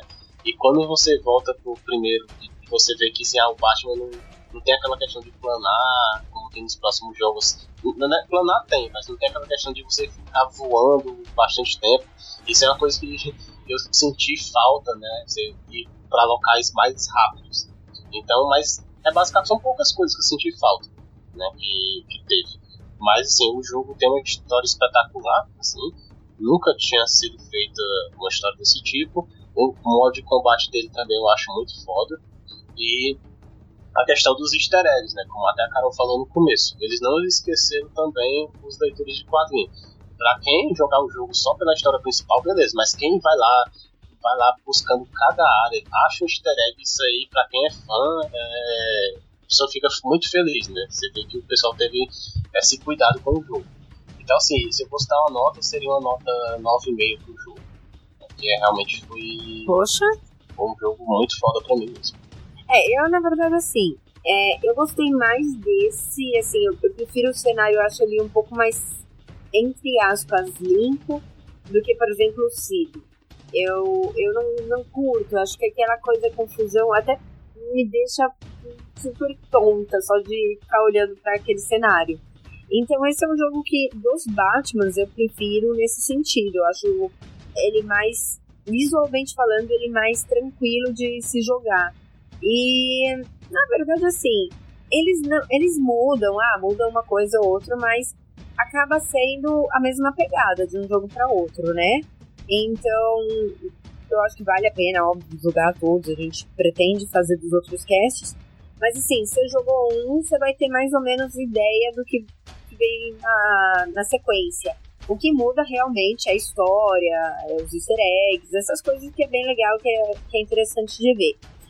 A, a minha nota para esse jogo, eu não tenho essa paixão toda que o Bruno tem. Então, não é um jogo ruim, isso que eu quero que entenda. Eu não sou analista de jogo, né? Então, essa não é a minha profissão. Então, eu não sei se eu daria uma nota tão alta, porque eu não tenho os quesitos técnicos para dar. E aí, como não é um jogo que mexe tanto comigo, com tanta emoção assim, eu acho que eu ficaria num 7,5, 8 talvez, por aí, 7,75 porque realmente, assim, não é um jogo ruim, vale muito a pena jogar. Só que eu acredito que tenha jogos que te marcam mais, sabe? Então, se eu tivesse que escolher, talvez esse não estaria na minha preferência. Mas se eu tivesse que escolher por conta de jogo do Batman, sim, esse seria o primeiro. Dá pra entender? Eu acho que ficou muito complicado aí. Não, só não, só não deu pra entender assim, quais seriam os seus pontos negativos nele, por exemplo. Não, então, não tem. Né, o ponto negativo, por exemplo, ele é repetitivo, por exemplo, em questão do cenário. Então você fica só ali, você vai e volta, vai e volta, vai e volta, e acaba te cansando um pouco, sabe? Uh, outra coisa negativa. Ah, mas isso acontece em outros jogos. Sim, isso acontece em diversos jogos e é um problema. Mas é a questão de, de enfrentar os capangas, por exemplo. É do mesmo estilo muda uma coisa ou outra de um capanga para outro, mas é aquilo que você falou, ah, eu não sabia jogar, eu aprendi depois. Mas se você não sabe jogar e ficar só no X, tipo, você vai ter uma dificuldade um pouco maior, mas você passa, sabe? Então. X não, quadrado. É, quadrado. É, é, mas você consegue passar, você consegue jogar tranquilamente. Então essas coisas assim, você sabe que vai vir capanga, você sabe que vai vir isso, os stealths, né, que você tem que fazer. Você faz em diversos pontos, é, seja na biblioteca, seja no jardim botânico, seja na, no asilo mesmo dentro, né? Só que assim, é o mesmo estilo. Espera o capanga vir, aí você fica lá pendurado na estátua, aí você pode ou pegar o capanga, amarrar ele na estátua, ou ir por trás, sabe? Tipo, isso acontece em diversos jogos, é problema de diversos jogos, não é problema desse jogo mas acaba me cansando um pouco, entendeu? Pra ele, tudo bem, vai, eu fui maldosa com 7,5, talvez um 8,5, assim. Mas. mas... Eu posso falar só uma coisa assim: é que tu falou, tu jogou ele há pouco tempo, né, pela primeira vez. Sim. Tu, sei lá, jogou o Shadow of Mordor, que é o mesmo combate dele, é, primeiro. Aí é até engraçado, assim, o Shadow of Mordor ele tem o mesmo combate, ok, primeira novidade. O negócio assim, só que lá e ele sim é repetitivo, tá? Só, só pra comparar uma coisa, né? Porque assim, pelo menos ele não tem essa mudança do Batman pra stealth, ele não tem os vilões, cada vilão de um jeito diferente de matar. Ele, tipo assim, é isso que eu falo. Às vezes você, por questão de ter jogado um pouco depois, já, já não é tão novidade, pelo menos o combate, aí talvez que. Né? É, então, por exemplo, aí é o que eu falo, eu não sou é, analista de jogos, eu não sou crítica de jogos e entendo de uma parte tão técnica. Então, assim, tá muito envolvido com emoção. Shadow of Mordor foi o nosso primeiro jogo no PlayStation 4 e fazia muito tempo que eu não pegava um videogame meu, sabe? De sentar e falar, nossa, agora eu posso jogar. Então, assim, eu tenho um carinho especial por aquele jogo, porque ele e o The Last of Us foram os dois jogos que eu joguei assim, tipo, mas nossa, na vibe de PlayStation, nossa, coisa nova. Então, tipo, tem essa diferença. Agora, sim, o, o Shadow of Mordor é repetitivo também. A diferença é que ele não é tão cansado. Como ele tem um cenário muito amplo, eu acho que ele não me cansa tanto por conta disso, né? Não fica indo e voltando, indo e voltando e. Sabe? Eu acho que seria mais por sim, isso. Sim. Mas o jogo não é ruim, eu acho que assim. Claro, se perguntar, eu comprei um PlayStation agora. É o primeiro jogo para comprar? Não, eu vou te indicar outros que eu gosto mais nesse sentido, eu tenho um carinho maior. Mas, ah não, eu tô sem jogos. Qual jogo você me recomenda? Esse é tranquilamente, entra na lista e vale muito a pena jogar. Ah, e só pra falar também que quem tem PlayStation 4, Xbox, de vez em quando esses. Na verdade é uma coletânea, tem os dois jogos, né? Arkham e City. E teve uma promoção um tempo desse, tava 40 reais os dois jogos, né? Versão digital. Então tá valendo bastante a pena quando tiver uma promoção, vocês pegam bem baratinho dois jogos em um, né? Ah, por 40 reais não tem nem dúvida, não, sabe? É, tipo, é, é, ele, ele vale mais do versão, que isso até. E a versão física dele vem um DVD, né? Que vem aquele se não me engano, Batman Legião do, do Mal, se não me engano, eu não lembro, mas é um DVD. Sim. Vai colocar também no Blu-ray, né? É, o Blu-ray. então, acho que é isso que a gente tinha pra falar desse jogo, tá? Joguem, vale a pena, conheçam, vão atrás. Tem muita, pra quem é fã de Batman, pra quem é fã de DC, pra quem gosta de, de história, assim, tem muita informação, então é um jogo, assim, obrigatório nesse sentido. Então é isso. É. Até daqui a 15 dias, né? Até daqui a pouco quem fica. Verdade. E tchau. Tchau, até mais. Beijos. Valeu.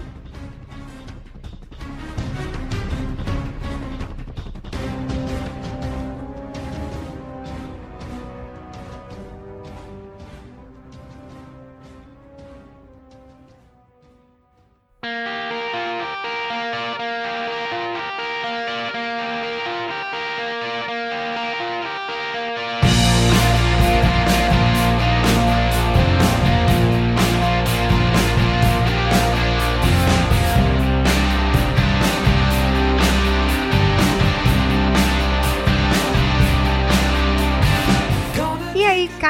Eu de volta para leitura de recados e e-mails, assim, essas coisas, mas vai ser recados do site.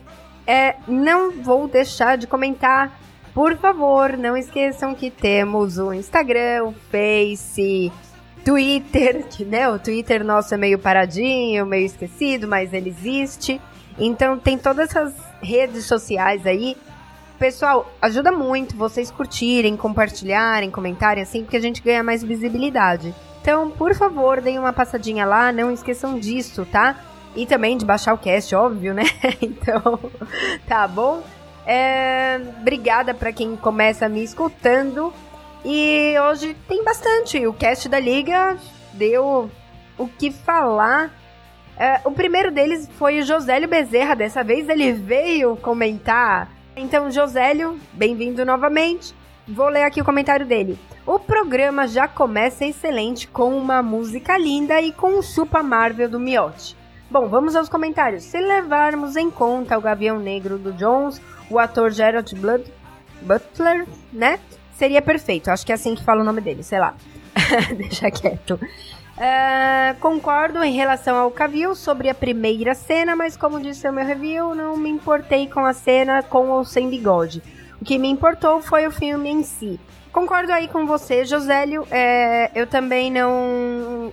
Eu falei isso no cast e, para ser muito sincero, eu também, assim, na, na hora eu não me importei. Eu ainda quero reassistir agora para procurar talvez os erros, quem sabe. Mas eu quero reassistir e assim, depois que eu vi, né, as cenas no Facebook rodando, então você fala, é, realmente ficou estranho. Mas no dia eu não me importei, eu tava muito feliz por estar ali, né? E eu acho que tá faltando isso, pessoal. Vão felizes, sabe? Tipo, sem ser pra achar essas porcarias que acontecem, né? Sobre as transformações, aí continuando. Sobre as transformações dos parademônios, eu entendi o seguinte: aquela infecção, entre aspas, né? Que vemos na Rússia tocava em um humano e o transformava. É, pode ser. Eu, na verdade, também não, não lembrava disso, mas pode ser. É, eu vou reassistir o filme antes de falar qualquer coisa. E aí não dava para ser, não dava para ser o rei Arthur porque essa batalha acontece cerca de 5 mil anos atrás. Eu não sei se alguém comentou sobre o rei Arthur, então já fica aí, pode ser, né?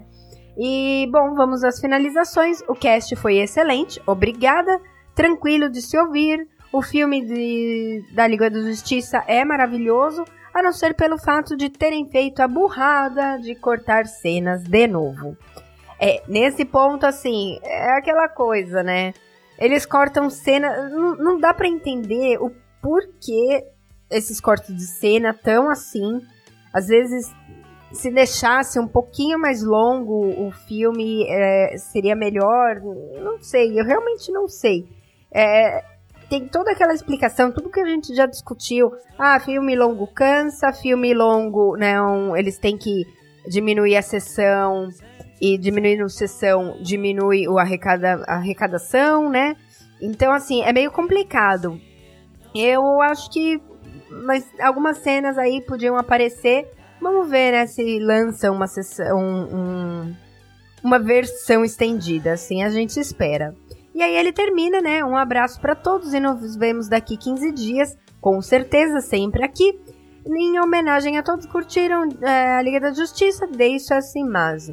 Então, ele deixou uma imagem aqui da Trindade, quem quiser dar uma olhadinha. Uh, obrigada, Josélia, por comentar. espero que você tenha gostado desse cast que passou agora também.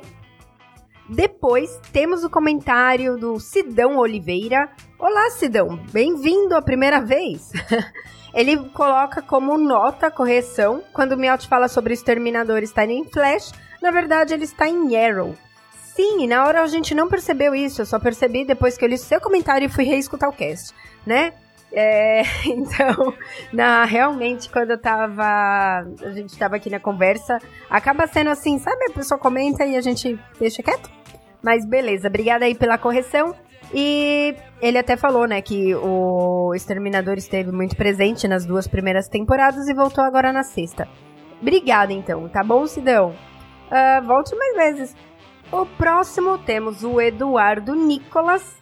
Bem-vindo, Eduardo. E ele começa aqui com um puxão de orelha pra gente que que deselegante esse chupa Marvel. É bom ter competição entre editoras e não entre fãs. Bom, antes de continuar a leitura do resto do, do recado, eu concordo. Na verdade, assim, vamos lá. Muito agora é momento abrir o coração aqui, tá? É, Eduardo, assim, quando a gente brinca, ah, chupa Marvel, chupa DC, é aquela coisa. É, a gente tá mais na zoeira, realmente, do que de coração, falando, não, eu quero que a Marvel se foda, sabe? Não tem, não tem isso, realmente. É, eu sempre brinco que, realmente, a competição ela é muito boa no sentido que traz mais conteúdo pra gente, entendeu? Quanto mais as empresas estão se matando lá, mais coisas nós, leitores, nós, consumidores dessas empresas, vão estar tá se beneficiando, tá? Então não é realmente é, algo que a gente. A gente brinca muito aqui, ah, Marvel, né? Tipo, Marvete não entra. Mas é realmente mais por brincadeira do que levar isso a sério. Tipo, eu não vou falar, porque senão vai entrar. Vou ficar uma hora citando os filmes aqui, melhor não. Mas assim, eu tenho filmes da Marvel que eu assisti muito mais do que filmes da DC, entendeu? É, e que eu prefiro, então. é, é isso. E outra coisa que eu costumo falar é: nenhuma delas paga o nosso salário, né? Nem o meu, nem eu acredito que nem o seu. Então, assim, tipo, se elas quiserem se matar, tipo, eu não tenho o que fazer. É, a gente brinca, tá? Mas não, não leve a sério, não. É mais um personagem que nessas horas a gente interpreta. É mais zoeira como. Zoeira entre amigos. Entenda como. como isso, entendeu? Mas eu tenho certeza que, tipo, tanto o Miotti como aqui a gente também curte as duas editoras, mas é aquele momento que a gente tem que escolher, né? Por que, que a gente escolheu, por exemplo, ah, vocês só falam da DC? Sim, a gente só fala da DC porque a gente tá num cast, sou eu e o Bruno que faz. Então, assim, é, se a gente fosse também falar de Marvel, a gente precisaria de muito mais gente, sabe? É, fazendo o trabalho que a gente faz. Então, acaba não compensando, a gente prefere investir. Vai, teve que investir em alguma, E a gente investiu na DC, mas é, é simplesmente questão de escolha, tá? Aí ele continua aqui. É somente, né, por causa do filme dos X-Men e Homem-Aranha que tivemos o filme do Homem de Ferro e os Vingadores. E é por causa dos Vingadores que o seu universo compartilhado que tivemos o Esquadrão Suicida e Batman vs Superman. E é por causa do Batman vs Superman que tivemos Guerra Civil, da tipo, que deu a chance de termos um filme de censura mais 18. E aí Logan conseguiu aproveitar essa oportunidade, né? É, então, um filme puxa outro, as empresas. É uma competição entre elas, é uma competição saudável, tipo, elas têm que mostrar. E é o que eu falei. Quem ganha, né, é a gente aqui. Nós, os fãs de quadrinhos, de filmes, de super-heróis. E aí ele termina, né? Eu quero que o duelo de gigante, que né, Marvel, é, Marvel e DC, seja briga feia, né? Que a DC passe tanta confiança que faça filme de herói desconhecido e seja bem é, seja sucesso com o público como, como Marvel fez com Guardiões da Galáxia e Homem-Formiga e Fox com Deadpool. É, eu também. Na verdade, eu também. Eu acho que é isso que a gente quer. Na verdade, eu acho que muito também que tá ajudando não ser o sucesso. Um pouco mais pra cima ele comentou, né, que Liga da Justiça foi um bom filme, mas não conseguiu arrecadar mais que Thor. É, eu acho que, infelizmente, muito disso, é, a gente até já comentou em outros casts, a gente sempre tá falando, é um reiterismo também, sabe, desnecessário não é essa que eu falei aqui, ah, a gente tá no cast que não, não vai influenciar e a gente brinca em um contra o outro. Mas quando a gente pega alguns sites ou pessoas que realmente vão influenciar opiniões falando, tipo, ah, o filme é uma merda, não assiste, só faz o cast inteiro só falando mal do filme. Meu, isso acaba, né, tipo, minando a potência que ele poderia ser. E aí, em compensação, eu, por exemplo, ah, Thor desculpa, Thor não é. Não, não achei. Mas assim, por que, que Thor arrecadou mais? Porque o pessoal já vai, ah, é Marvel é bom, né? Mesmo e não dá oportunidade para outros. Ficou, né? Infelizmente ficou. Mas vamos esperar aí, né? Ver se se vem mais coisas, a gente espera outros heróis também, tá certo? Fica tranquilo, volte mais vezes, tá? Para comentar. E obrigada pelo comentário. Aí tivemos o S-Bets, voltou aqui. Olá, S-Bets. É, ele colocou, começa como, não escutei ainda. Poxa, volta aqui pra falar o que, que você achou do cast também, né? Mas ele agradece já, né? Acabei de saber do episódio, desde já obrigada. De nada. E aí ele fala, né, que como sempre ele vai compartilhar o episódio, deseja que chegue a mais pessoas poxa, fico até feliz. e ainda assim, mesmo não tendo escutado, confia tanto na gente, valeu, coraçãozinho agora. né? Aí ele põe um, uma observação, duas, né, na verdade. Ele escutou minha participação, né, no podcastinadores. É, mas ele não falou o que, que ele achou da minha participação, então eu vou deixar passar. né? Eu, assim, eu acho que eu dividi muito opiniões de lá, vou falar, eu acho que eu dividi muito opiniões. Quem amou, amou, quem, tipo, Aí sim, eu fui, uh, tipo, ou tive os haters que falaram que eu era fanboy. Poxa, gente, eu não sou tão fanboy assim, eu sou boazinha, sabe? Tipo, de boa, né? A apaziguadora, paz e amor. Eu tento ser, tá? Mas eu acho que eu fui fanboy demais lá e o pessoal não gostou, os Marvetes, né, que estavam lá, eles não gostaram. Ou o pessoal falou que eu só veio o cast, mas beleza. e então, também, quem não escutou, né, pode baixar e escutar minha participação. E por favor, se vocês estão vindo do setor indo para lá, fala que a minha participação foi muito boa, tá? por fim, ele termina. Gostei de terem convidado o Miotti, né, do, do Refil. É, a gente tava tentando, a, a, gente já tinha tentado outros casts, não dava certo, ele sempre estava ocupado. Dessa vez deu e ficou legal, né? Ficou, acho que, que valeu sim. Eu sempre gosto de trazer opiniões diferentes, assim, que às vezes não participa tanto, né? Ou nunca participaram. Vamos ver se a gente consegue ele mais vezes, tá bom? Depois volta aí para falar o que achou dos casts que você escutou. Não esquece disso. Beijos! Aí temos o comentário do Carlos Roberto. Ele começa: Fala pessoal do setor. Olá, Carlos. Primeiramente, queria dizer que eu adorei o filme. Nós também. Me diverti, me emocionei com o retorno do Azulão. E ao contrário de vocês, eu adorei o Flash. Achei que ele se encaixou perfeitamente como alívio cômico. É, é, eu falei, eu não sei rir, entendeu? Tipo, eu não consigo, tipo, desculpa, foi mal. Mas é, eu vi, o pessoal realmente estava gostando do Flash. Eu acho que foi algo particular meu que, que aquilo não é o Flash, não é o Barry, mas tudo bem, tá bom, o pessoal gostou. Uh, segundamente, queria dizer que, ao contrário da maioria, inclusive algum de vocês, ele não entende essa rixa Marvel e DC eu acabei de falar, né, pro Eduardo, né, explicar essa rixa. Na verdade, ela não existe, tá? Vou, vou abrir, ser sincera. Ainda bem que poucas pessoas me escutam no comentário, senão a piada perde. Ela não existe, cara. Não, não a gente, tipo, não tem o porquê. A gente zoa. É, é claro, tem o pessoal que realmente enche o saco. A gente. É, eu entendo isso, tem coisas que você fala, meu, desnecessário tanto para mais como para menos. É, a gente tenta, na verdade, brincar aqui, falar, ah, Marvete não entra, como eu né, falei já, mas é, é por brincadeira realmente, tá? Não tenho o, nada contra, assim, da Marvel. E aí ele termina, né? Não entendo o termo Decenalta e Marvete. É, sei lá também, porque ficou isso, sabe? É mais por pra falar aquela pessoa que gosta. É que nem ah, o corintiano e o santista, né? O Bruno, o Bruno é corintiano, eu sou santista. Tipo, a gente se nomeia assim, mas é só por, por zoeira, entendeu? E aí ele continua aqui, né, que o mundo seria tão bom se aproveitássemos dos dois universos.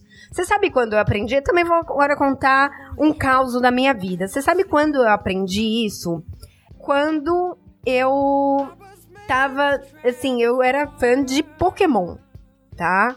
É, bem, agora, tipo, bem velha e bem contando caos. Eu era fã de Pokémon. Aí veio o Digimon. Eu, tipo, eu falei, isso é cópia, isso é não sei o quê. Aí eu falei, meu, por que, que eu tô tão brava com o Digimon se o negócio é legal também? E em vez de ter um desenho, eu vou ter dois, sabe? Pra poder aproveitar. Então, assim, pra mim foi melhor, realmente, né?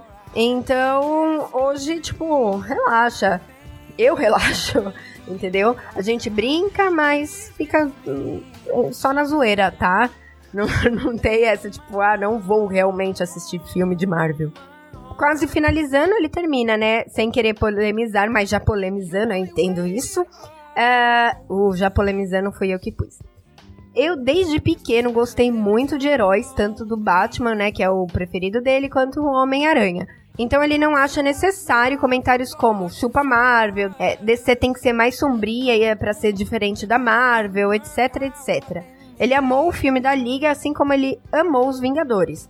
Eu não amei os Vingadores, eu preferi Liga. Eu não, Tudo bem, eu não discordo com você nesse ponto. Mas eu entendo, tá? O que você tá dizendo. E ele não vê uma competição ou rixa entre os dois universos, e assim, mais HQs e filmes de heróis pra alegria dele. Então, é exatamente o que eu falei, entendeu? É tipo, na verdade, tem entre as empresas, é óbvio, né? Porque na hora que eu compro. Se você tem muito dinheiro, tudo bem. Quem tem muito dinheiro tá se lixando. Vai lá e compra tudo. E se a pessoa tem muito dinheiro e muito tempo, né? Porque também precisa ter muito tempo para acompanhar tudo. Agora, é, elas competem nesse sentido. Você tem uma quantidade limitada de dinheiro e limitada de tempo. Então, a partir do momento que você tá lendo uma, às vezes você deixa de ler outra, né? Mas é entre elas, assim, eu, eu, Caroline, eu acho eu como pessoa, como fã, assim como você, né? Nós não ganhamos nenhum dinheiro com isso, então também tô pouco me deixando, eu prefiro é, aproveitar o que tem de bom das duas, tá certo? É, ele termina né, com um grande abraço a vocês e até o dia 15. Tá certo então, depois vai falar que a gente conversa mais sobre isso. Aí tivemos o Ronaldo Evangelista, ouvi vários podcasts sobre o filme da Liga e sem dúvida o do setor foi o melhor. Coraçãozinhos agora saindo também. Obrigada, Ronaldo. Ele fala que o nosso foi onde ele ouviu os participantes tentando trazer o melhor do ponto de vista de cada um, ao invés de focar no que tem de ruim, né? É, a gente tentou realmente fazer isso. foi mais culpa do Bruno, tá? Ele não, ele fica, não fala mal. tipo, tá bom, eu obedeço. É, porque assim, esse é o porém, né? As pessoas falam, ah, foi legal, mas teve isso, isso, isso, isso, isso, isso que eu não gostei. E aí acaba desanimando, entendeu? Não, o filme não teve só isso, teve isso, isso, isso de coisa boa também. E aí o pessoal não tá falando. Então por isso a gente tenta focar nesse ponto. Aí ele termina com parabéns pelo ótimo trabalho, Carol e Bruno continuem assim. Obrigada, pode deixar, a gente pretende sim continuar aí por muito tempo. Aí também tivemos o comentário do Luciano Faria Bel, fazia tempinho, né? Eu não lembro agora. Você comentou no último, Luciano. Mas tudo bem. Minha cabeça às vezes, né? Não, não lembra. Mas então, ele escreveu bastante. Vamos lá. É, primeiramente, Carol, parabéns pela participação no Podcrastinadores. Achei foda você botar aquele bando de Marvete no devido lugar. Mas vou mandar um e-mail sobre isso, então vamos ao que interessa. Obrigada pela participação. Eu já também falei sobre isso. Eu fui quase massacrada pelos é, Marvetes ouvintes também, né? O pessoal achou que eu fui muito fanboy. E tá bom, gente. Tem que. aquela coisa, né? É, é instinto de mãe. A gente. Quem pode falar mal é a gente, não os outros, sabe? Pode ser ruim. Seu filho pode ser pior, sei lá. Né? Criança que tem, mais obediente. Mas ah, se alguém falar mal. Então é, é mais ou menos isso. Ele saiu, né? Ele fala aqui que saiu do cinema extasiado, finalmente viu a liga junto. Muito foda. É, o filme não é perfeito, tem alguns problemas e tal, mas o que tem mais tirado do sério é o fato de que ninguém tá criticando os reais problemas. E aí ficam inventando um monte de bobagem, como o bigode do Superman, o Batman subir aproveitado, uma atuação da Gal, e ele fala, um palavrão que eu não vou repetir. Que bando de gente desocupada. Realmente, Luciano, o pessoal tá indo, tipo, fica lá, eu acho, paga, paga caro, né? Porque cinema não sai barato, pipoca duas entradas, por exemplo, mesmo uma, não é barato, pra ficar achando defeito. Aí ele fala, né, quanto à polêmica do bigode, ele não sabia da história, né? Não sabia que o bigode tinha sido apagado e não viu nenhum problema no rosto do Super, né? Não notou nada. O Batman não tá subaproveitado, ele tá no papel dele. E realmente, concordo com você, o Batman, gente, é humano, né? Então, assim, ele sangra. então, assim, não dá pra o cara aí, tipo, ele faz um bom papel, ele, né? Junta a liga, ele, poxa, tem. Não dá muito mais o que, que ele fazer. Ele não vai sair dando porrada em extraterrestre, né? Então, concordo nesse ponto também que o pessoal tá reclamando. Aí ele fala, quanto à atuação da Gal, pô, a mulher é foda. Eu também, eu, eu gosto muito dela, tipo, eu acho ela, assim, ela tá muito bem no papel. Eu não, assim, eu não sou a pessoa que sabe mais falar sobre atuação, sabe? Mas para mim ela tá bem no papel, eu não tenho por que reclamar. E ela, tipo, eu me apaixonei por ela como Mulher Maravilha no filme da Mulher Maravilha. E ela, para mim, é a Mulher Maravilha. Então não tem o que falar, né? Aí ele fala, aqui, vamos lá para uma polêmica, né? Do se ela voa ou se ela não voa. Bom, é que ela voou desde o filme do Batman vs Superman. Na luta contra o Apocalipse, ela se joga em um salto horizontal por dezenas de metros e acelera durante o percurso para atingir o bicho. Ela tá voando então. Aí no filme da Mulher Maravilha, ela também, tipo, ele fala que ela também dá esses. É, ela voa lutando, né? Fica, tipo, 30 metros de altura e fica lá parada encarando Ares no melhor estilo Super Saiyajin. E ela voa assim, tá bom. É, eu não acho que ela voa, não. Vamos lá. No, no filme, por exemplo, vou fazer um, uma comparação bem esdrúxula, mas Primeiro, essa do que ela fica olhando pro Ares, eu acho que é mais uma câmera lenta. Eu não tô lembrada agora, tá? Mas, se eu não me engano, deve ser mais uma das câmeras lentas que existem por aí do que, tipo, ela voando mesmo, né? Ficando parada. E nesses saltos que ela dá, ela não tá voando, ela tá saltando. Voar era se ela conseguisse realmente ficar, tipo, sabe, parada no ar, tipo, olhando lá de cima. Eu acho que seria mais bem assim, uma pulga, sabe? Que consegue. Pulga consegue pular, tipo, sei lá, quantos metros. Depois eu vejo isso, ela pula muito alto e muito longe. é a Mulher Maravilha, sabe? Que pula muito alto e muito longe, mas não consegue, tipo, sair voando de um ponto A para um ponto B a, sei lá, 20 km de distância. Não vai conseguir fazer isso. Entendeu? Aí ele põe aqui, para finalizar, dois defeitos que ele achou. Um foi um vilão que ficou super sem propósito, né? Tipo, por que, que ele apareceu. E o outro é o Flash, que ele gostou das piadas, ele achou a interpretação do ator muito boa, mas ele não gostou do personagem da maneira que ele foi construído. E aí, né, dessa mistura do Barry com o Wally e tudo mais, que nem, né, em vez de ser um cientista autoconfiante, ficamos com um palhaço inseguro. Eu também, na verdade, eu acho que isso me incomodou talvez bastante. Eu ia falar um pouco, mas bastante. Esse Barry Wally, sabe? Tipo, também não curti tanto não. Mas ainda assim ele dá 9 pro filme, porque o da Mulher Maravilha ainda é melhor. Abraços. Braços, Luciano, obrigada pela participação aqui nesse comentário. Tá, tá certo, é isso. e para finalizar, como último comentário, o John Lennon, nosso John, que sempre está aqui com a gente também, passando aqui para dizer que adorou esse cast, né, o cast da Liga, e que a Carol, eu, mandou bem lá no Procrastinadores. Obrigada! Ainda bem que você gostou. Tá, vocês estão puxando meu saco, né? Mas beleza. Valeu, John, pelo comentário. Valeu, pessoal, quem me escutou até aqui. Um grande beijo, um grande abraço e até daqui 15 dias. the sails on troll.